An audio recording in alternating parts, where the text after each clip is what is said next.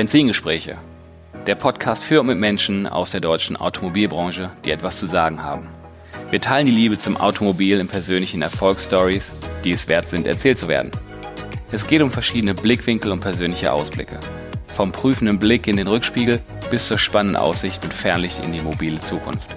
Ich bin Tim Klötzing, Online-Marketing-Experte und freier Berater für die Automobilbranche, Autoliebhaber und Agenturinhaber. Bevor wir jetzt gleich in die neue Folge starten, ein kurzer Hinweis auf einen starken Partner, der mich bei der Produktion meines Podcasts unterstützt, die Kroschke-Gruppe. Ist euch allen sicher ein Begriff, weil die Kollegen einfach der Marktführer im Bereich Fahrzeugzulassung in Deutschland sind. Kroschke hat die Abläufe bereits so weit digitalisiert, dass man den analogen Ablauf dahinter als Kunde nicht mehr spürt. Von daher, Kroschke digitalisiert eure Zulassung und spart euch jedes Mal Zeit und Nerven. Klare Empfehlung. Vielen Dank für euren Support. Herzlich willkommen zurück bei meinem Podcast Benzingespräche. Und heute habe ich äh, wieder einen richtigen Marketingkollegen äh, hier gewinnen können für die Ausgabe. Ist ein exzellenter Netzwerker und ebenfalls ein Podcaster, was mich besonders freut, dass ich ihn heute hier haben kann. Willkommen, Dirk Finke. Hallo, Tim, ich grüße dich. Hi, schön, dass wir die, die Zeit gefunden haben, wo wir beide doch viel beschäftigt sind, dass wir endlich mal miteinander reden können. Ja, finde ich auch. Also irgendwie so virtuell haben wir das eine oder andere ja schon an Kontakt gehabt, aber so im echten genau. Leben, ich glaube einmal war es einmal war es inzwischen, ne? Genau. genau. vom guten Monat oder vor anderthalb Monaten ja. in München beim Neujahrsempfang vom Autohaus. Genau, stimmt. Unter anderem. Ich habe mich ein bisschen vorbereitet und da hast du mir freundlicherweise noch so einen Lebenslauf zugeschickt, der ein bisschen ausführlicher ist als das, was man so online über dich findet. Und da bin ich über eine Sache äh, positiv gestolpert. So beschreiben mich andere. Fantastisch. Mhm. Menschenbegeisterer, Ideenentwickler, ja. konstruktiver Störenfried und der Welterklärer. Geil. Also. Ja ich meine, gut, was soll ich dazu sagen? Ist immer schwer, ne? ja. Ich meine, die sind ja, sind ja Kommentare anderer und ganz ähm, genau. Ich, aber nichtsdestotrotz, also äh, ich bin jetzt zwar nicht so der obereitle Typ, aber trotzdem, das geht natürlich schon ein bisschen an die Substanz und da freut man sich, ne? Ja, das ist doch, also damit kannst du ganz gut leben, glaube ich, oder? Ja, auch ich hätte, es hätte schlimmer kommen können. ja, würde ich auch sagen. Ähm, so weitere Eckdaten zu deiner, zu deiner Person. Du bist seit 2008 äh, bist du selbstständig mit der Finke und Finke OHG und da bist du stark in der Beratung von Autohäusern unterwegs, Strategieberatung, Marketingberatung von Autohändlern. Und seit 2017 bist du als Projektmanager Digitalisierung bei der Emil Frei Digital Services GmbH. Mhm. Das sind jetzt so deine, also deine aktuellen Stationen, wenn man das so sagen darf. Ähm, im, im, Grunde ja. Also äh, die, die, äh, die Selbstständigkeit seit 2008, wie du schon erwähnt hast, das hat äh, viele, viele Jahre einfach nur einen nebenberuflichen Aspekt gehabt. Ähm, das war der Hintergrund war, dass ich äh, teilweise immer wieder mal hier und da eine Anfrage hatte, äh, die aber jetzt, ich sag mal, nicht wirklich ein klassisches Geschäftsmodell war, um sich davon äh, hauptberuflich ernähren zu wollen. Mhm. Oder es waren teilweise Dinge, wo mir mein, mein Arbeitgeber, bei dem ich dann zu dem Zeitpunkt angestellt war, gesagt hat, hey, hier in meinem Rahmen kannst du das nicht machen, aber du kannst das gerne so, nebenher machen. Und so hat sich das einfach mal entwickelt, bis es dann tatsächlich, ähm, das war mal am Anfang eine Einzelfirma, dann habe ich das Ganze mit meiner Frau zusammen nochmal neu gegründet mhm. und weitergeführt. Und ähm, heute ist es so, dass es für mich eigentlich wieder so ein, ein, Stück weit nebenberuflich läuft, wobei das da nicht aus meiner Sicht eigentlich aktiv erst im Moment gar nicht so viel ist, mhm. ähm, weil ich einfach mit meiner, mit meiner Anstellung bei der EMI-Gruppe im Moment einfach viel genug zu tun und, und, und äh, um die Ohren habe. Mhm. Aber meine Frau ist ja nach wie vor aktiv und äh, macht da ihre Projekte in dem Unternehmen. Also insofern, es ist nicht nur eine Hülle, da passiert auch was. Äh, mhm. Und ich selbst bin mehr oder weniger im Moment eigentlich eher so als Gesellschafter dabei. Mhm, okay. Ähm, wenn wir jetzt so den Schwenk äh, klassisch in meinem Konzept den Rückspiegel machen, dann hast du jetzt schon verraten, du bist verheiratet.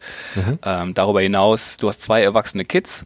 Jo. Mit, äh, mit einer davon habe ich hm. ja letztens digital kennenlernen können, weil du im Rahmen deines Podcasts ähm, sie als Gast hattest und äh, mit ihr über Online-Marketing gesprochen hattest. Das fand ich echt cool.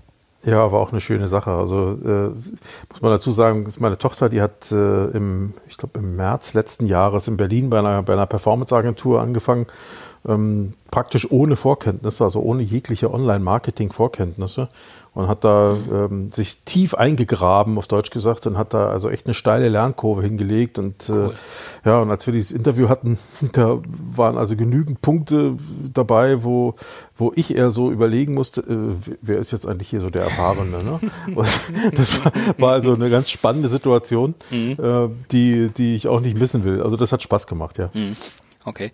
Darüber hinaus, du bist ein 67er Baujahr hm. und äh, ihr lebt äh, in, in Horbach im Westerwald. Also deine, ja. deine Tochter, die im Podcast war, die ist aber ausgewandert in, in, in so ein kleines, mittelgroßes digitales Dorf namens Berlin, glaube ich. Ne? Ja, genau, genau. Da, wo die sogenannten Start-ups unterwegs sind. Verrückt. Was es nicht alles gibt.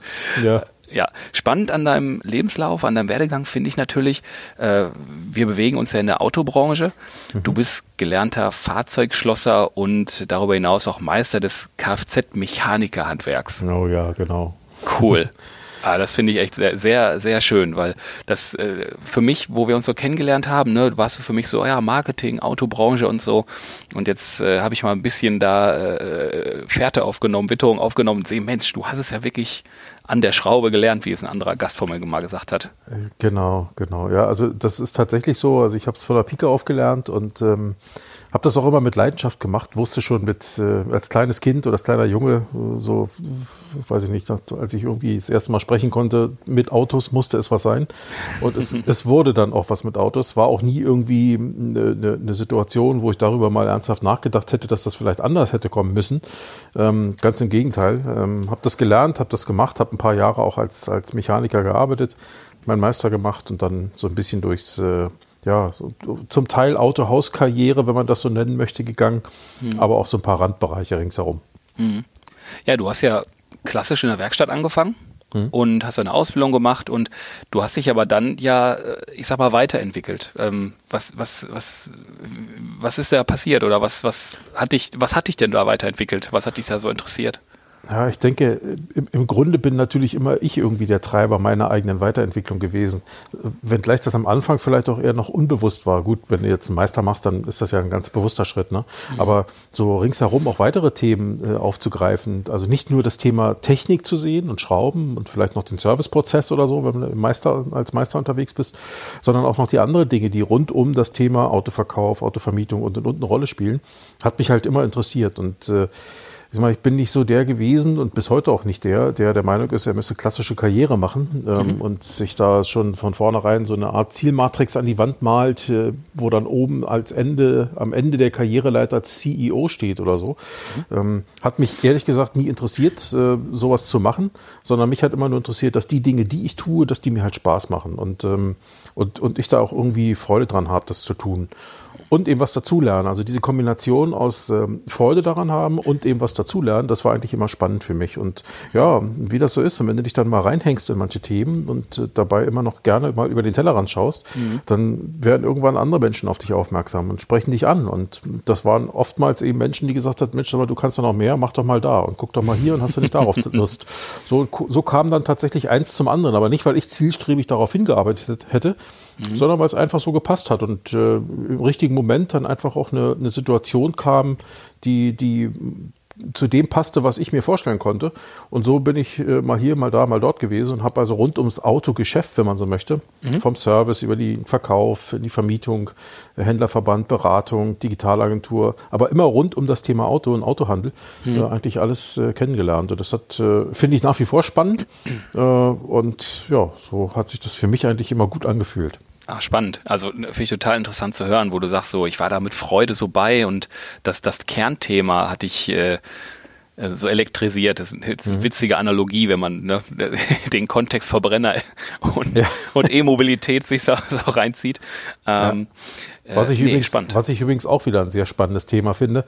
Ähm, und wenn ich mehr Zeit hätte und äh, ich sag mal auch beruflich näher, ein Stück weit näher dran wäre an dem Thema, teilweise mhm. bin ich ja dran, aber mhm. ein Stück weit noch näher dran wäre, äh, würde ich mich tief in das Thema E-Mobilität graben, weil ich da einfach nicht nur einen Markt sehe, sondern weil ich da im Moment auch so viel ja, Bedarf, Bedarf von Seiten des Marktes an Informationen, an, an Beratung sehe, der mhm. so gut wie nicht aus unserer Branche gedeckt wird, also es sind ja nur Ausnahmen, äh, da ist also noch viel Möglichkeit, sehe ich. Ja, ich habe gerade erst heute oder gestern gelesen, dass die, die Nachfrage nach, ich sag mal, Hybriden und, und äh, vollelektrischen Fahrzeugen jetzt gerade eine steile Kurve nach oben nimmt.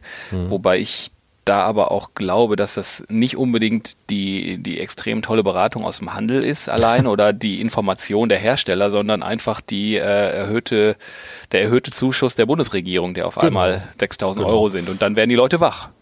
Ja, also ich sehe das ganz genauso wie du. Also, ähm, der, also ich, ich sag mal, der, der, von der Kundenseite her ist da sicherlich Nachfrage da. Einerseits der, der Prämie wegen, andererseits, weil das Thema natürlich auch in gewisser Form von der, von der Nachfrageseite her auch äh, Fahrt aufnimmt.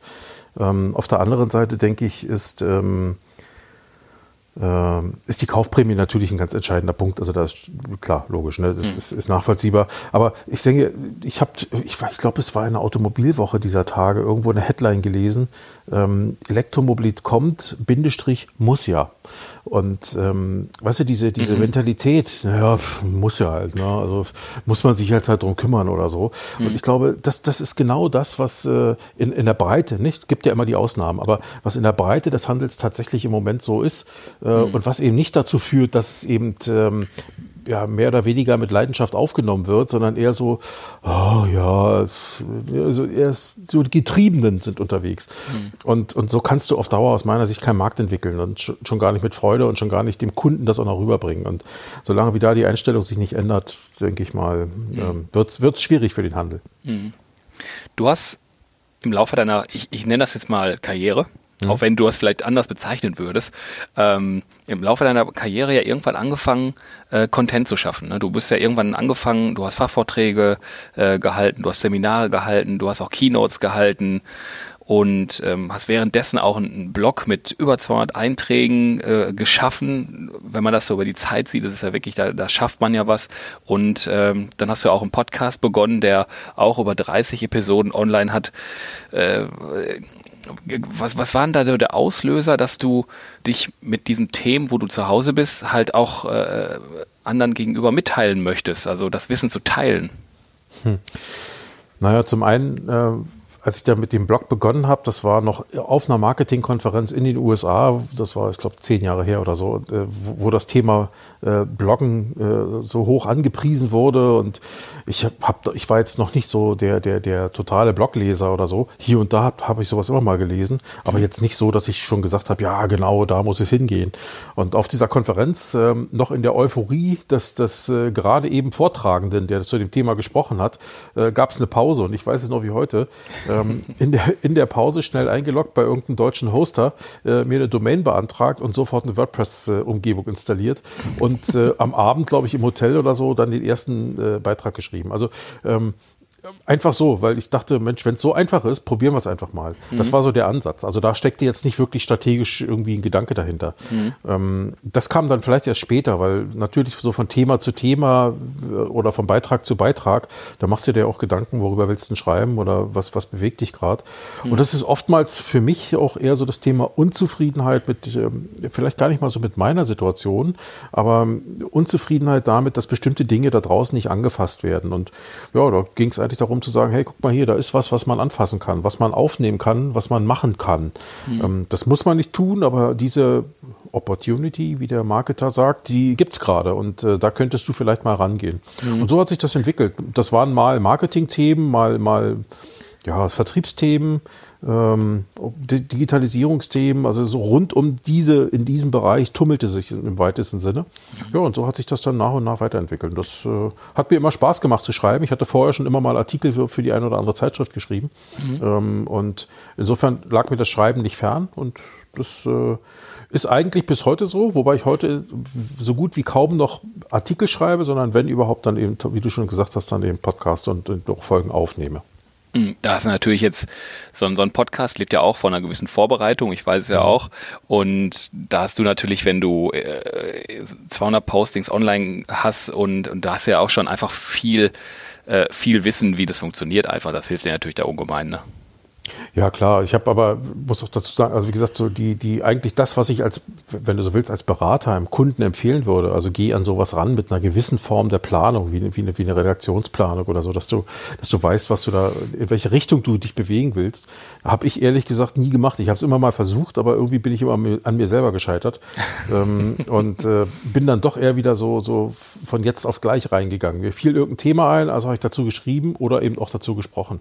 Mhm. Und das irgendwie, das ist irgendwie bis heute so. Also eine klassische Planung, ähm, aber liegt eben auch daran, für mich ist das nie in dem Sinne ein bewusstes Marketing-Tool gewesen, ja, wo ich, wo ich sage, mhm. hey, da willst du ja bestimmte Ziele mit erreichen im Sinne von deine eigene Brand aufbauen oder äh, keine Ahnung, irgendwelche Leute zu, äh, auf dich aufmerksam machen oder so. Mhm. Na klar spielt sowas im Hinterkopf eine Rolle, ne? Aber mhm. ist für mich eigentlich äh, eher so ein Nebenprodukt gewesen, weil ähm, ich hatte eigentlich nie das Ziel, so der große Speaker werden zu wollen oder so. Mhm. Hier und da wirst du dann mal angerufen oder angesprochen, aber das, das war jetzt nicht der Grund, weswegen ich es gemacht habe. Ne? Andere machen es mhm. ja genau deswegen. Mhm. Äh, und ich habe es eben eher gemacht, weil es mir Spaß gemacht hat. Mhm. Ich habe das ähm, auch aus einem äh, ja, einen ganz anderen Grund. Das ist jetzt so äh, halb richtig. Äh, mhm. Ich, ich habe Podcast gehört und ein Freund von mir, der hat in der, in der Ruhrgebiets-Startup-Szene, die auch relativ groß ist, ähm, ja. Startups halt interviewt und mit denen gesprochen. Und das fand ich total spannend, dass mhm. es auf einmal so ein Format gibt, wo du ähm, mit relativ wenig Aufwand mit Menschen sprechen kannst und von denen lernen kannst, also für dich selber, aber mhm. dass ja auch andere gleichzeitig mithören können. Das fand ich total spannend und das, das war so eine, so eine intrinsische Sache, wo ich selber gesagt habe, nee, das, da habe ich Bock drauf. Ne? Und ja.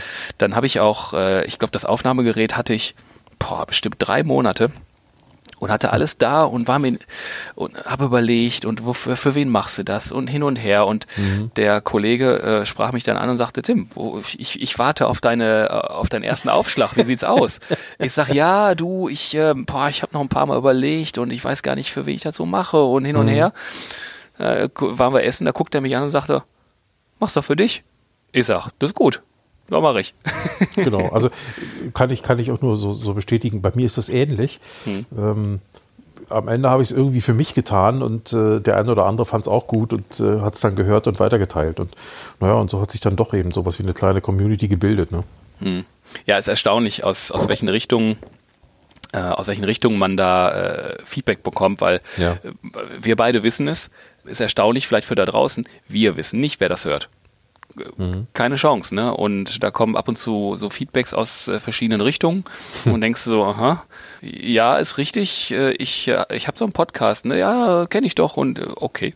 Ja, ja ich, ich, kann mich entsinnen, manchmal so, wenn ich auf Veranstaltungen war und in der Pause draußen am Tisch stehe, dann trinkt man einen Kaffee und quatscht mit Leuten dann kommen dann plötzlich äh, Leute auf einen zu, wild, also wildfremd im Sinne von nie gehört, nie gesehen, mhm. quatschen dich an und sagen, ach, der Herr Fink ist ja auch hier, guten Tag und so. Ich denke mir, Mensch, wer ist das? Ne? Mhm. Also nie gehört, nie gesehen, äh, mhm. bis ich mir dann mal ganz vorsichtig zu fragen traue, äh, woher kennen wir uns eigentlich? und dann der, derjenige mir schon den Wind aus den Segeln nimmt, so, nein, keine Sorge, keine Sorge, ich kenne sie nur vom Podcast oder vom Blog oder früher, als ich noch bei Modix war, bei einer, bei einer Agentur, habe ich auch viel Webinare gemacht, die haben wir damals bei, bei, bei YouTube immer online gestellt mhm. und ähm, und daher kannte mich eben auch noch der ein oder andere. Ne? Also so, so, so hat sich das ergeben über die Jahre. Das ist wirklich witzig. Also ich, äh, ich weiß nicht, also ich habe mir da auch nicht viel von versprochen. Ich wollte es einfach machen und, und einfach mit den Leuten in Kontakt kommen und sprechen. Mhm. Und weil ich finde, so neben dem, dass man mit, ähm, mit ich nenne das jetzt mal Branchengrößen spricht, mhm. jeder auf, auf seinem Gebiet, aber die sind ja irgendwie auch dahin gekommen, die haben sich so entwickelt und ich finde so die, die Werdegänge so spannend. Ja, Ne? Ähm ja, zumal, zumal, zumal äh, ich, ich höre ja deine, äh, deinen Podcast auch seit Anfang an und, und äh, finde ihn ja von Anfang an auch klasse, deswegen höre ich ihn auch gern. äh, und äh, ich sag mal, du machst es gut und dazu kommt eben noch, dass die, die, die Dinge, die da, da zum Vorschein kommen, über die Menschen, die du da im Interview hast, äh, ich meine, wo kannst du die, wo kannst du die Leute mal so erleben? Also mhm. im, Ra im Radio sind die nicht zu hören und äh, auf einer klassischen Plattform wie Xing oder LinkedIn von sich aus so in der Form ja auch nicht. Mhm. Und, und ich sag mal, so, so lernt man die Leute doch mal auf eine ganz andere Art kennen. Und das finde ich auch schon spannend. Also, mhm. äh, und da ist ein Format entstanden, was, was es äh, ohne Internet und ohne Digitalisierung in der Form sehr so gar nicht geben würde. Also zumindest nicht in der Richtig so einfach. Ne? Und das finde ich schon spannend, weil dieser, diese, diese, du brauchst eben keinen Sender mehr, den du hören musst, der, der einen Programmdirektor hat und wenn der dich nicht leiden kann, dann kommst du da nicht rein, mhm. sondern du kannst eben deinen eigenen Sender aufbauen mit relativ kleinen Mitteln und das ist schon spannend. Also das mhm. ist ja so ein bisschen Demokratisierung von, von, von Medien. Ne? Mhm, absolut. Jetzt, jetzt richten wir den Fokus mal wieder ein bisschen auf dich. Mhm. weg, weg von dem Allgemeinen. Du bist äh, seit einiger Zeit bist du bei der Emil Freigruppe ja. und da hast du tagtäglich mit dem Thema ähm, Online bzw. Digitalisierung zu tun und treibst das da voran. Kannst du, kannst du mal so, so ein bisschen einen Einblick geben, ähm, äh, wie dein Tagesgeschäft in Anführungsstrichen da aussieht, womit du dich da so äh, rumschlägst und was du da so treibst? Ja, also ähm, im, Grundsatz, ja genau, im Grundsatz äh, hat Digitalisierung bei mir zumindest erstmal sehr viel mit Projektmanagement zu tun. Und äh, ich will jetzt gar nicht die ganzen neumodischen Begriffe wie agiles Arbeiten, Product Owner sein und so ein Zeug in den Mund nehmen. Ich glaube, äh, das kann man auch alles irgendwie so machen. Also so wie die Startups reden und tun, das machen wir bedingt zumindest auch. Das wird nie hundertprozentig so sein. Mhm. Aber im Grundsatz ist es tatsächlich klassisches Projektmanagement. Und ähm, die Gruppe selber hat seit geraumer Zeit eine Digitalisierungsstrategie, und äh, da sind ein paar Ziele mit verbunden und da sind es eben auch ein paar, da, daraus resultieren dann natürlich auch ein paar verschiedene Projekte. Pff, eigene digitale Plattform, kann man jetzt drüber reden. Seit, äh, seit Ende letzten Jahres haben wir eine eigene äh, Autokaufplattform, also ein, wir nennen es intern Automarkt, ja, ist unser Begriff dafür. Mhm. Ähm, einen digitalen Automarkt, eine digitale äh, Handelsplattform online, wo du wirklich als Kunde auch ein Auto kaufen kannst, inklusive Finanzierung. Und ähm, also so, so, solche Sachen haben wir da jetzt aufgebaut, äh, bauen das auch weiter aus mit, mit weiteren Funktionen. Ähm, ich sag mal, Digitalisierung an, an der Stelle, an der ich tätig bin, hat viel mit Dingen aus dem Vertrieb und aus dem Marketing zu tun. Also mhm. mhm. äh, weniger, weniger mit so, so, so Dingen, die, die, keine Ahnung, in der Buchhaltung stattfinden. Auch da kannst du ja digitalisieren. Mhm. Ähm, findet auch bei uns statt, aber nicht an, an der Stelle, an der ich bin. Das ist wieder eine andere Schnittstelle, an der wir da arbeiten. Also ist das, aber ähm, das, das sind eben Dinge, die wir treiben im Moment. Klar, mhm. Online-Marketing, Kampagnen, Landingpages, äh, äh, solche Dinge, die, die früher mal hier, mal da, mal dort entstanden sind. Das versuchen wir jetzt weiter zu professionalisieren und äh, mhm. auch zu, zu organisieren und eben Plattformen bauen und aus diesen Plattformen heraus dann zu versuchen, so eine Gruppe wie Emil Frei, die in Deutschland ja eine gewisse Größe hat, auch online, ich sag mal, oder ich sag mal, diese, die, die Größe, die die, die Gruppe im, im analogen Bereich hat, hm. dann mehr oder weniger auch in den digitalen Bereich reinzubringen. Hm. Ist das viel, die, du hast jetzt häufig das Wort Plattformen benutzt, hm. Ist, sind die Plattformen Schnittstellen zwischen, ich sag mal, Marketing in Klammern online und dem Vertrieb? Ach, ja, ich denke schon. Also ich glaube, diese klassische Trennung, die wir aus der Vergangenheit haben zwischen Marketing und Vertrieb, die sehe ich schwinden. Ich glaube, das verschwimmt mehr miteinander und muss auch mehr miteinander zusammenarbeiten, weil ähm, im Grunde bereitet das Marketing ja, wenn du so willst, den Markt ein Stück weit vor oder hat es früher jedenfalls, um Kunden in irgendeiner Form zu generieren, die der Vertrieb dann äh, ähm, äh, ja, bearbeiten kann, behandeln kann, wie auch immer man es nennt. Mhm. Und ähm, äh, da glaube ich, äh, ist es einfach so, dass, die, dass diese Schnittstelle aufbricht und dass äh, Marketing und Vertrieb viel enger miteinander arbeiten müssen. Das hat zum einen damit zu tun, dass die Zyklen, in denen du heute Marketing machst, um dann am Ende eben irgendwo einen Kunden zu gewinnen, die werden immer kürzer. Ähm, und die, die, das, das ganze Gefüge dazwischen ist immer volatiler, also immer, immer brüchiger und, und heute so, morgen so, ja. Ähm, dass du einfach auch gar nicht mehr sagen kannst, da hinten die, da machen Marketing und da vorne die da, die machen Vertrieb. Ähm, das muss alles viel näher und viel enger miteinander verzahnt sein, damit die Maßnahmen, die da, da vorne irgendwo anlaufen im Marketing, am Ende mhm. eben auch direkt auf den Vertrieb abgestimmt werden können, beziehungsweise dass das Feedback, was aus dem Vertrieb dadurch entsteht, von dem Kunden, am Ende wiederum direkt ins Marketing zurückfließen kann. Und deswegen glaube ich, ist da, eine, ist da eine viel engere Verzahnung vonnöten. Ganz genau. Und es ist ja im Endeffekt, äh, ist es ja gar nicht eine Richtung, eigentlich ist es ja ein Kreis. Ne? Eigentlich mhm. ist es ja ein Kreislauf, äh, wo, wo der Vertrieb auch wiederum das, das Marketing mit den notwendigen äh, Sachen füttert, was die zu tun haben. Und daraus ne, kommen wir Elites. Also mh, mm, du, du hast ja noch, du hast ja auch eine recht klare Meinung, was das Thema Digitalisierung im Autohandel angeht, ähm, mhm. über die, die Notwendigkeit, das Verständnis und die Umsetzung vor allem auch. Ähm, ja, also ich, ich, ich glaube, da ist, äh, da, da herrscht an vielen Stellen noch Stillruht der See und äh, ich glaube, mhm. das kann sich heute schlichtweg niemand mehr leisten. Auf der einen Seite sehe ich im Markt draußen immer mehr Konzentration auf immer größere Einheiten. Ähm, also die großen Gruppen werden immer größer und die, ähm, die mittelgroßen Gruppen, keine Ahnung, vielleicht so bis 100 Millionen, ohne jetzt direkt zu sagen, das ist die Grenze, aber so irgendwo mhm. in so eine Größenordnung gehend. Ich glaube, die, die werden Schwierigkeiten haben, weil äh, 100 Millionen klingt zwar viel als Umsatz, aber bei den paar Euros, die da an Renditen verdient werden, äh, bleibt einfach zu wenig übrig, um auf der Basis noch tatsächlich die riesengroßen Investments, die anstehen, einerseits immer noch in Bausteine Erden und andererseits aber eben auch im digitalen Bereich, ähm, das irgendwo stemmen zu können. Ich glaube, das ist einfach irgendwo nicht mehr machbar. Entweder musst du dafür relativ klein sein und Markenvielfalt bieten. Das könnte zum Beispiel vielleicht der Händler oder wie auch immer die Agentur oder was auch immer es dann sein wird, auf dem Land sein. Der hat vielleicht nur noch Serviceverträge und handelt einfach frei. Ähm, und äh, die großen Händler, die einfach äh, Menge produzieren und über den Weg noch ein, Stück weit Synergieeffekte schieben können oder ziehen können. Ich glaube, die können über den Weg dann eben auch die großen Investments tätigen. Mhm. Äh, viel anders, glaube ich, wird das nicht mehr funktionieren. Ähm, jetzt sehen wir natürlich gerade aktuell an so einem Beispiel wie Wichert in Hamburg, dass, die, dass auch ein großer Händler durchaus mal baden gehen kann. Ähm, wobei ich gar nicht genau weiß, wie groß er ist, aber ähm, ich glaube, das ist jetzt auch so, Zumal insolvent zu, insolvent zu gehen, ist, glaube ich, kein Thema des Umsatzes, sondern am Ende eben auch ein Thema der, der Struktur, Kosten, Umsatz und mhm. Relationen.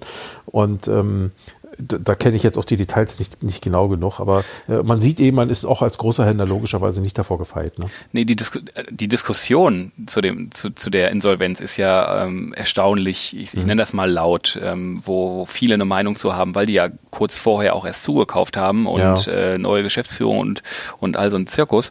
Ähm, da gehen die Meinungen schon ganz schön auseinander und ja, äh, spannend, was da passiert, in jeder Größe. Ne? Ja.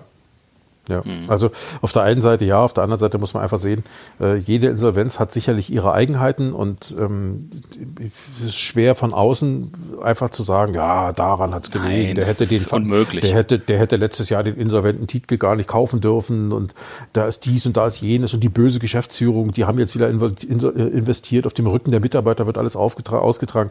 Ja, klar, das ist immer, immer leicht gesagt, vor allen Dingen von denen, die nicht selbst Unternehmer sind, ja, mhm. die also nicht in der Haftung stehen und die sich solche Gedanken nicht machen müssen und um 18 Uhr einen Hammer fallen lassen und sagen, das war's für mich heute jedenfalls. Mhm. Äh, und, ähm, und ansonsten mit dem Kram nichts zu tun haben. Ja, also ich, das ist, für mich ist das ein bisschen zu einfach. Ähm, ich glaube, es gibt sicherlich äh, bestimmte Gründe, die auch bei vielen Händlern wiederkehrend sind. Das hat einfach was damit zu tun, dass in unserem Geschäft relativ wenig Geld verdient wird pro Stück oder pro Auto ähm, und somit du äh, viel, viel Umsatzgrößen hast oder Umsatzvolumen hast bei relativ wenig Ertrag. Mhm. Und ähm, äh, das ist einfach so, muss man so sehen. Das, und äh, da wird es dann schon mal eckig und kritisch. Das ist so. Das wissen ja auch viele draußen gar nicht. Ne? Also mhm. ähm, wenn man so, ich, ich, weiß nicht, ob das mal äh, im Freundeskreis, die nicht mit dem Thema Automobilvertrieb äh, und, und Marketing zu tun haben, wenn man da mal fallen lässt, wie hoch die Marge ist oder, oder mhm. wie hoch die Rendite ist an einem Auto oder, oder all over an so einem Geschäftsjahr, das hm. glauben die einem ja gar nicht. Nee, natürlich nicht. Und ich meine, wenn du die, wie, wie, siehst, wie die Branche aussieht von außen, ja, für den Unbedarften. Es glänzt äh, und, ne? Genau, Glaspaläste, 25 Millionen Euro hier investiert, 15 Millionen Euro da, 10 Millionen dort, ähm, so und so viel tausend Leute bei den größeren und so. Also klar, das wirkt ja auch das sehr imposant, ja. Äh, aber pff, was willst hm. du sagen? Also so toll ist das eben nicht, ne? Hm. Okay. Hm, ich, ich blick mal aus dem Rückspiegel raus, weil da mhm. sind wir gerade eh schon nicht mehr. wir machen mal ein bisschen das Fernlicht an und äh, bei, dem, bei dem Fernlicht äh, würde ich mal den Spot ein bisschen auf Online-Marketing setzen.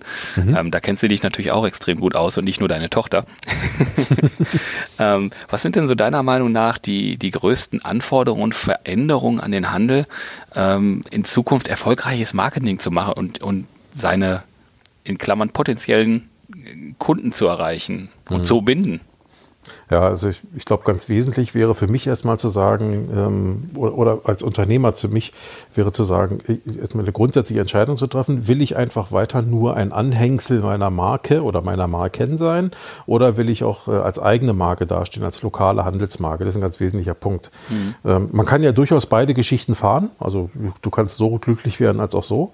Ähm, ich würde aber mal denken, dass die, die wirklich einen Standpunkt haben im Sinne von, ich will auch eine eigene Marke sein, mhm. dass die am Ende vielleicht die sind, die etwas glücklicher durchs Leben gehen und vielleicht auch etwas zufriedener mit ihrem Unternehmen sein werden, ähm, als immer nur ein Anhängsel zu sein. Das wäre schon mal die Grundentscheidung. Und mhm. äh, davon würde ich jetzt mal ausgehen, dass die meisten Unternehmer sowas auch wollen, weil sie gehen ja mit einem gewissen Selbstbewusstsein in so ein Unternehmen rein, gründen etwas, äh, was sie mit, mit, mit, mit eigenen Händen aufbauen. Ähm, wahrscheinlich eher weniger, um nur ein Anhängsel zu sein irgendwo. Mhm. Und äh, insofern, wenn die Entscheidung in die Richtung geht, wo ich, wie gesagt, von ausgehe, dann wäre aus meiner Sicht der ganz wesentliche Punkt zu sagen, äh, ihr Autohausunternehmer sorgt dafür, dass ihr Marketingkompetenz ins Haus kriegt. Heute habt ihr sie meistens nicht oder aus der Vergangenheit her habt ihr sie meistens nicht. Und äh, wer Marketingkompetenz mit Werbekompetenz verwechselt, das sind nochmal zwei Paar Schuhe. Das ist schon mal das eine. ähm, und das zweite ist die Art von Werbung, die da bisher gemacht wurde. Ja, die wurde ja nur gemacht, aber die wurde ja in dem Sinne nicht erdacht oder gestaltet. Da hat man irgendwelche nicht Vorlagen gesteuert. genommen. Mhm. Ja, genau, hat irgendwelche Vorlagen genommen, hat die da ähm, irgendwo geschaltet, wo auch immer, äh, hat dafür sogenannte WKZ kassiert und dann war die Sache durch. Wobei WKZ, ich bin ja, ich glaube, da bist du ähnlich wie ich unterwegs. Mhm. Ähm, äh, ich bin ja nicht der Meinung, dass der, dass der Hersteller dem Handel WKZ zahlt, sondern eher umgedreht. Mhm. Ähm, weil ich glaube, vielmehr der Handel zahlt dem Hersteller WKZ. Mhm. Und ähm, äh, wenn man es mal so rum sieht, ja. Und äh, gerade wenn ich meine eigene Marke habe, dann sollte mir das noch viel bewusster sein. Also ich glaube, die, die, die, der, der Handel braucht eigene Marketing, also auch eine eigene Online-Marketing-Kompetenz, mhm. um ähm, braucht wirklich Menschen, die sowas machen können, was jetzt nicht bedeutet, dass er keine Agentur mehr beschäftigt, sondern dass er einfach ein besseres Verständnis haut. Das muss ja nicht um, immer ein eigenständiger Mitarbeiter sein. Aber mhm. die Mitarbeiter, die da sind, die müssen einfach verstehen, was ist das, was da draußen passiert.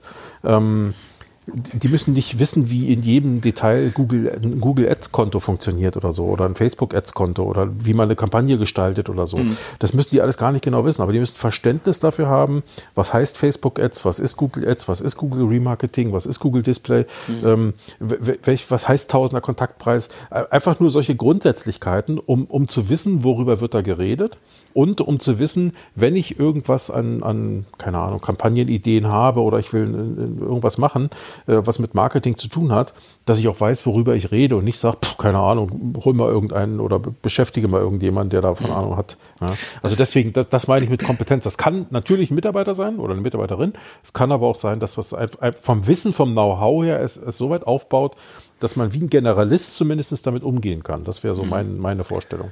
Ja, es ist ist ja mitunter mein Tagesgeschäft in der Agentur und äh, wo, wenn ich da der Reihe nach so ein bisschen drauf eingehe, ne, dass das Thema WKZ äh, äh, bei den Händlern, die wir so betreuen, das sind durchaus sehr große und mhm. die haben Multimarken meistens.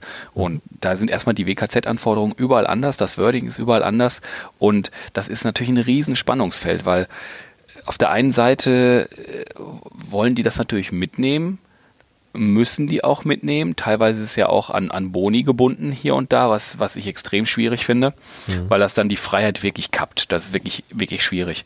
Ja. Und ähm, auf der anderen Seite wollen die ihre eigene Marke haben, wovon ich persönlich auch ein großer Freund von bin, weil die eigene Marke in Zukunft äh, du musst die haben. Du musst, du warst auch früher schon die Marke, ne? Also viele Betriebe, ja. der, äh, der Müller in Bad Salzdetfurt oder was weiß ich nicht, war der Müller und nicht mhm.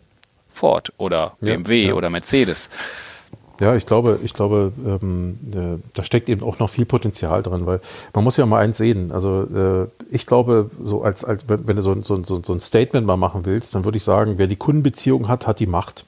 Mhm. Und ähm, ich glaube, die Kundenbeziehung im Moment jedenfalls in dem jetzigen Geschäftsmodell hat die im Wesentlichen der Handel. Also der Handel hat die Kundenbeziehung, die Beziehung zum Endkunden im Wesentlichen. Mhm. Ähm, Gibt es hier und da vielleicht mal Ausnahmen und Überschneidungen, aber im Grundsatz ist das ja so. Ich bin gesagt und, zu sagen noch. Ja, ja, sicher, sicher. Mhm. Und ich glaube einfach, wenn du die Kundenbeziehung hast, kannst du auch steuern. Dann hast du auch eine Möglichkeit. Wobei ich immer dazu sagen muss, Kundenbeziehung ist für mich nicht, wenn der Kunde nur einen Kaufvertrag unterschrieben hat oder mal, mal eine mhm. Ölflasche gekauft hat. Das ist für mich keine Beziehung. Beziehung heißt immer, dass zwei Menschen miteinander in Kontakt treten, kommunizieren, eine bestimmte Ebene erreichen und auf, der, auf dieser Ebene Vertrauen entsteht, was den Kunden dazu bringt, immer auch gerne wieder zu diesem Händler oder zu diesem Mitarbeiter oder wem auch immer zurückzugehen und mhm. mit dem weiter Geschäfte zu machen. Mhm. Das ist für mich Beziehung. Beziehung heißt eben auch, dass wenn mal ein schlechter Tag dazwischen liegt oder mal was falsch läuft oder äh, verkehrt oder ein Fehler passiert, dass der Kunde nicht gleich sagt, boah, was ein blöder Laden, gleich weg hier. Nee, sondern dass so eine Beziehung sowas eben auch mal aushalten kann. Mhm. Und, ähm, äh, und da sehe ich zum Beispiel, dass ein Hersteller aus meiner Sicht große Schwierigkeiten haben wird, eine Kundenbeziehung haben zu können. Natürlich kann der, kann der über einen Preis oder über irgendwelche anderen Methoden am Ende irgendwo Autos in den Markt drücken oder werfen. Das wird immer irgendwie funktionieren. Mhm. Und es wird auch Kunden geben, die sind für so eine Art von Beziehungsmanagement oder von Beziehungspflege vielleicht nicht oder vielleicht weniger äh, empfänglich oder so. Mhm. Das ist alles in Ordnung. Mhm. Aber ich glaube, das eigentliche Asset des Handels ist ja genau diese Art und Weise, mit dem Kunden wirklich auch eine Beziehung aufzubauen. Und wenn er das nicht pflegt und nutzt, und Marke ist aus meiner Sicht ein ganz entscheidendes Element davon, dann, ähm, dann weiß ich auch nicht, was will er dann noch? Also mhm. dann ist er nichts weiter als eine, eine Auslieferungsstation, ähm, wo zufälligerweise Herr Müller oder morgen Herr Meier da ist und ob das dem Kunden egal ist oder nicht egal ist, dann ist alles egal. Ähm, ich, mhm. Also wenn, wenn das, das könnte, wäre nicht, zumindest nicht meine Zielvorstellung von, von, von mhm. jemandem, der eine Beziehung zu jemand anderem pflegt. Mhm. Du hattest vorhin auch gesagt, ähm, dass die, jetzt muss ich mal ganz kurz zurückspulen, das war nach dem WKZ, das, das Marketingwissen ins Haus zu kriegen. Das, mhm. das, äh, ja, äh, gebe ich dir recht. Wobei das natürlich auch extrem schwierig ist, weil wir ja auch sehen, ähm, Stichwort Fachkräftemangel. Mhm. Und ähm, die, die Leute sind inzwischen teuer, also vor allem die Guten sind teuer, die kriegen, die, da ist auch die Frage, ob, ob die dann ins, ins Autohaus wollen oder auch nicht. Da mhm. muss er schon wirklich affine Menschen für haben. Mhm. Und das, das Menschenmaterial, positiv gemeint natürlich, was ja. auch da arbeitet und auch das Potenzial hat, das mitzumachen, ist ja häufig, also wäre in der Lage dazu, wenn die nicht auch schon überfordert wären mit ja. anderen Themen. Ja. Und das ist so, so, so meine, mein Blick der Dinge, was ich da andauernd erlebe. Mhm. Dass du ähm, da gegenüber Leute hast, die eine gewisse Affinität haben und sagen, hey Mensch, ja, interessiert mich, aber ich kann nicht. Ich, äh, nee, und hier und da und dann dümpelt das wieder so weg. Mhm.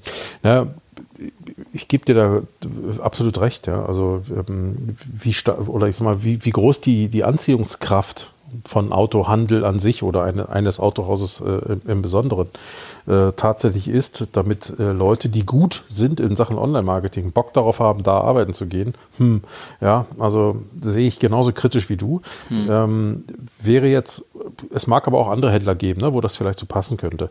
Grundsätzlich geht es mir darum zu sagen, hey, auch diejenigen, die in Autohaus Entscheidungen treffen, der Unternehmer, die Management, das Management und so weiter, die müssen einfach Grundkenntnisse davon haben, was, was Online-Marketing oder was Marketing in der heutigen Welt einfach ist und was es zu leisten imstande ist. Wie gesagt, gesagt, die, die, die da geht es mir nur darum, dass sie einfach wissen, worüber sie reden. Genauso wie zum Beispiel ein Manager weiß, ähm, was für Sachen sollten vielleicht grundsätzlich in einem, einem Arbeitsvertrag stehen oder ähm, wie sollte man mit, mit, mit Menschen umgehen oder so. Das sind ja auch Dinge, wo er eher Generalist ist und, und, und solche Dinge nicht immer nur in der Tiefe weiß. Dafür gibt es wieder Spezialisten. Aber im mhm. Grundsatz kennt er da einige Details und kann zumindest, ähm, äh, weiß zumindest, in welche Richtung er sich da bewegen muss. Und genau das meine ich hier in Richtung Marketing auch.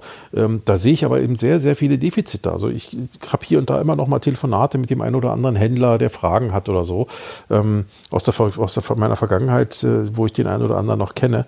Und ähm, da stelle ich immer wieder fest, dass die Leute sich zwar, na logisch, zum Glück ja auch mit solchen Themen beschäftigen, aber auch vom, vom, vom Wissens- und Kenntnisstand her auf dem Level sind, wo ich denke, puh, also wenn der das noch nicht mal weiß, uiuiui, also ich meine, wir haben seit 20 Jahren Internet und äh, irgendwie so langsam, so langsam sollte man zumindest wissen, was das ist, warum das so ist und welche Auswirkungen das hat. Und da, da, da mangelt es meiner, meiner Meinung nach oftmals, mhm. weil entweder wird den Leuten nachher Zeug verkauft, was, äh, was überhaupt nicht nötig, nötig ist, mhm. oder sie bleiben halt unter ihren äh, äh Möglichkeiten, weil sie einfach es auch nicht besser wissen. Ne? Das, das, ähm, da glaube ich, könnte man mehr erreichen, wenn man näher dran wäre an mhm. so einem mhm. Thema. Ich habe ja auch äh, neulich irgendwo gehört, ne, dieses, ähm, dieses Internet, das geht auch nicht mehr weg.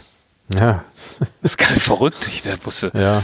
gedacht, was ist das denn? Ich kann mich noch an Diskussionen über sowas tatsächlich entsinnen. Ist schon wieder ein paar Jahre her, 10, 15 Jahre oder so. Aber ich glaube, ich meine, ich würde jetzt mal unterstellen, auf dem Level sind sie da, glaube ich, im Autohaus, glaube ich, nicht mehr unterwegs, auch in der Breite nicht. Gott sei Dank, ähm, ja. Das, ich glaube, diese, diese, diese Diskussion führt, glaube ich, niemand mehr ernsthaft. Ähm, aber nichtsdestotrotz, äh, wenn du siehst, was viele tun oder eben auch nicht tun, dann äh, kannst du dann oftmals eben nur Kopfschütteln durch die Gegend ran. Ja, du, ich, äh, ganz aktuelles Beispiel. Äh, ein Händler, der uns mit einer äh, Marketingaufgabe betraut hat und auch relativ konkret vorgegeben hat, was er machen möchte. Mhm. Ähm, was weiß ich, eine einseitige Anzeige, äh, sechs Modelle bewerben und äh, dann, äh, okay, dann, dann haben wir kurz überlegt, ja, ist möglich, aber meine Projektmanagerin meinte ja, ich, ich muss mal hören, was da, was da ich muss mal da mal reinhören. Dann hat sie mhm. mit dem gesprochen und hat mal so das, das Stichwort, ja, wir könnten ja auch online was machen, das ist äh, ein gutes Pendant, das zu verstärken. Und dann sagt er wortwörtlich, ja, mir ist nichts anderes eingefallen, als das runterzuschreiben und ihnen zu geben. Okay, ja, ja äh, ist natürlich echt super eindimensional, wenn, wenn, wenn, wenn man Händler hat, die, wenn denen aus der Not heraus nichts Besseres einfällt als eine Anzeige. Ähm, und die sind schon Marken angebunden. Also es ist kein Freier. Mhm. Und, äh, also, aber, aber ich glaube, das ist auch ein generelles Problem. Weißt du, das, das Thema, wie gehe ich an so ein Thema heran oder wie stelle ich überhaupt erstmal eine Anforderung? Äh, statt hinzugehen und zu sagen, ähm, ich hätte gerne eine Printanzeige oder dies und jenes und solches, ähm, vielleicht erstmal hinzugehen und zu sagen, hey, pass mal auf, folgende Herausforderung habe ich. Keine Ahnung, ich, ich kaufe demnächst 100 Autos X ein äh, und die hätte ich ganz gerne unter die Leute gebracht. Bis dann und dann, das ist die Zielgruppe, das sind die Fahrzeuge und und und. So, mhm. so grob, weißt du, mhm. sich über, aus der Sicht erstmal Gedanken zu machen und dann denjenigen oder diejenigen, wie ihr zum Beispiel als Agentur in dem Fall, die Spezialisten, die dann einfach Vorschläge machen zu lassen. Oder zu sagen, pass mal auf, ähm, wir haben hier folgende Idee entwickelt, so und so und so sehen wir aus unserer fachmännischen oder fachfraulichen Sicht ähm, den idealen Weg, wie du das in den Markt bringen kannst. Okay. Mhm. Und dann kann er immer noch Ja und Nein sagen, aber ähm, statt, statt hinzugehen, ich hätte gern das, würde ich doch erstmal sagen, ey, das ist mein Problem. Und aus dem Problem soll, der, soll die Agentur oder der Berater dann einfach eine Lösung entwickeln. Das wäre mein Ansatz. Mhm. Ja, spannendes Feld, ne? Mhm. Auf jeden Fall. Mm, ich, ähm, ich, ich würde schon übergehen zu den Abschlussfragen, weil mhm. da habe ich das Thema Marketing nämlich auch noch drin verbaut. Ja. Ähm, die Abschlussfragen sind ja so drei Fragen, die kennst du schon vom Hören. Mhm. Ähm, und da war ich auch schon gespannt drauf, was ich da dir aus der Nase ziehen kann. Mhm. Aber ich habe es extra ein bisschen abgewandelt. Mm, weil die erste Frage ist, was glaubst du, erwartet die Autobranche in drei bis fünf Jahren? Bei mhm. dir aber mit dem Fokus auf Marketing und Handel.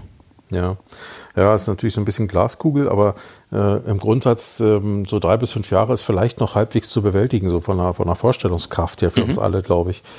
Ähm, also ich glaube, es wird mehr und mehr Hersteller geben, die in den Direktvertrieb gehen. Einerseits, weil der Kunde es einfach wünscht. Der Kunde ist gewöhnt, die, digital Dinge zu kaufen, auf digitalen Plattformen unterwegs zu sein. Und er kann schlichtweg nicht verstehen, warum das im Autohandel nicht funktionieren soll. Also ich glaube, das Thema wird uns in den nächsten drei bis fünf Jahren bei praktisch allen Marken, schneller oder langsamer, aber bei allen Marken irgendwo ähm, äh, begleiten.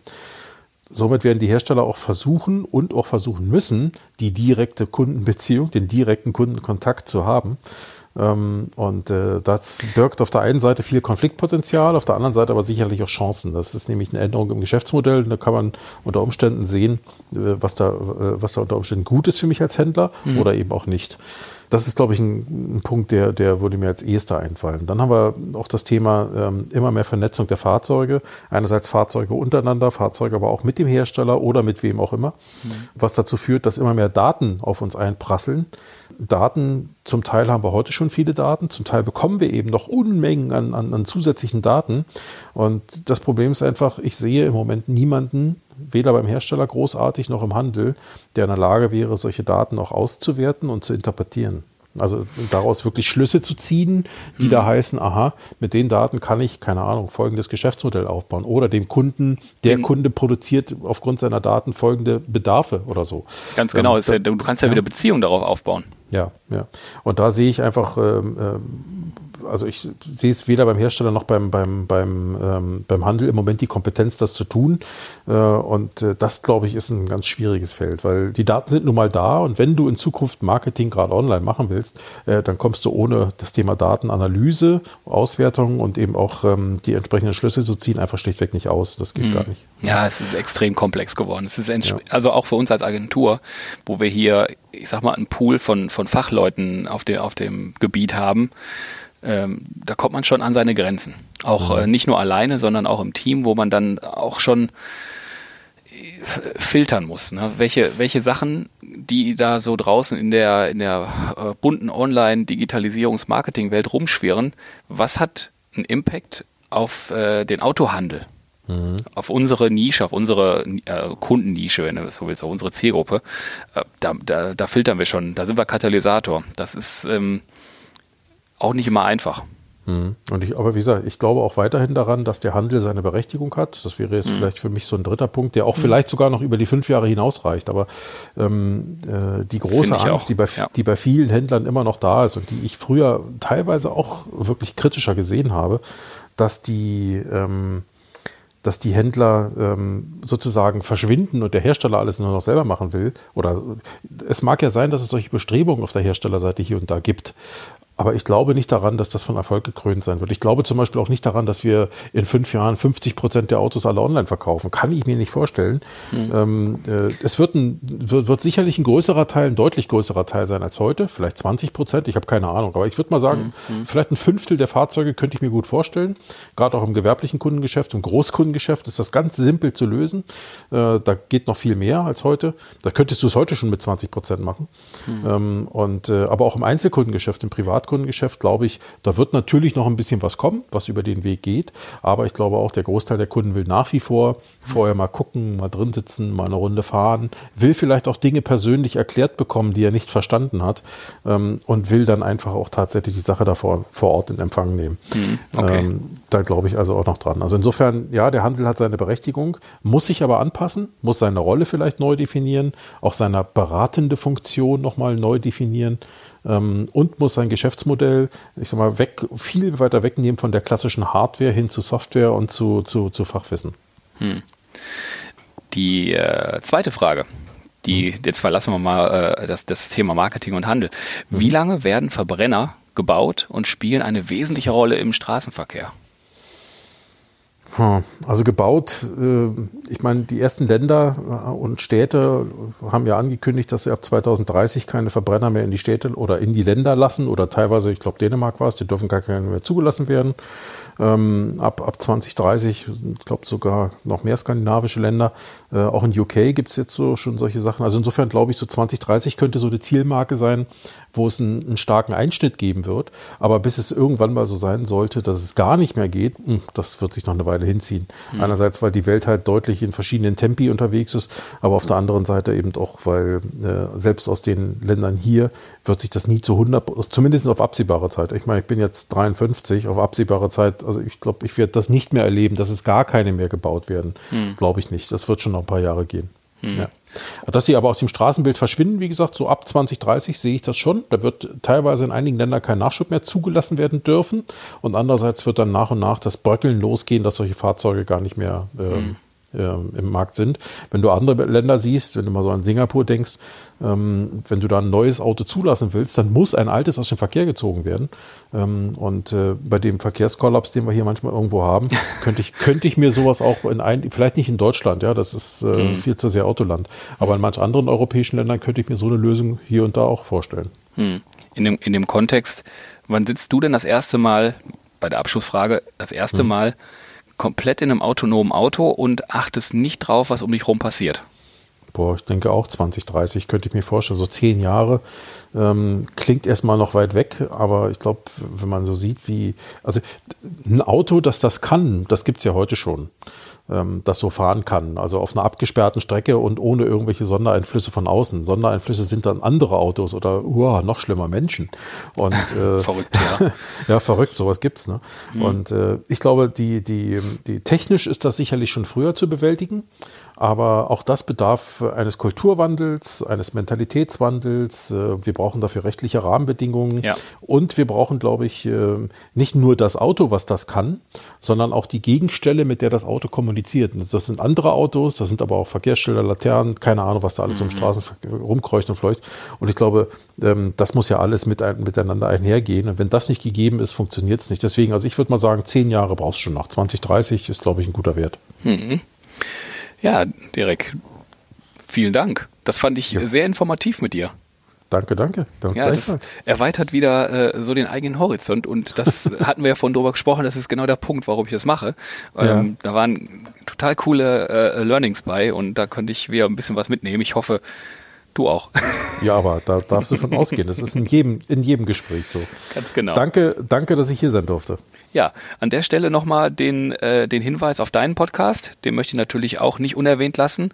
Ja. Den Autokontext Podcast, den ihr auch mit Sicherheit überall online finden könnt. Absolut hörenswert. Werft da mal ein, äh, nicht ein Auge, sondern ein Ohr rein, drauf, wie auch immer. genau. Viel Spaß damit und wir sehen und hören uns bestimmt auch demnächst wieder, lieber Derek. Und ja, toll, dass es geklappt hat. Ich danke dir, Tim. Ich Prima. wünsche dir was. Super. Und an die Zuhörer da draußen, toll, dass ihr auch dabei wart und äh, mitgehört habt. Und demnächst geht es auch wieder mit tollen weiteren Gästen weiter. Seid gespannt. Macht's gut. Ciao. Ciao.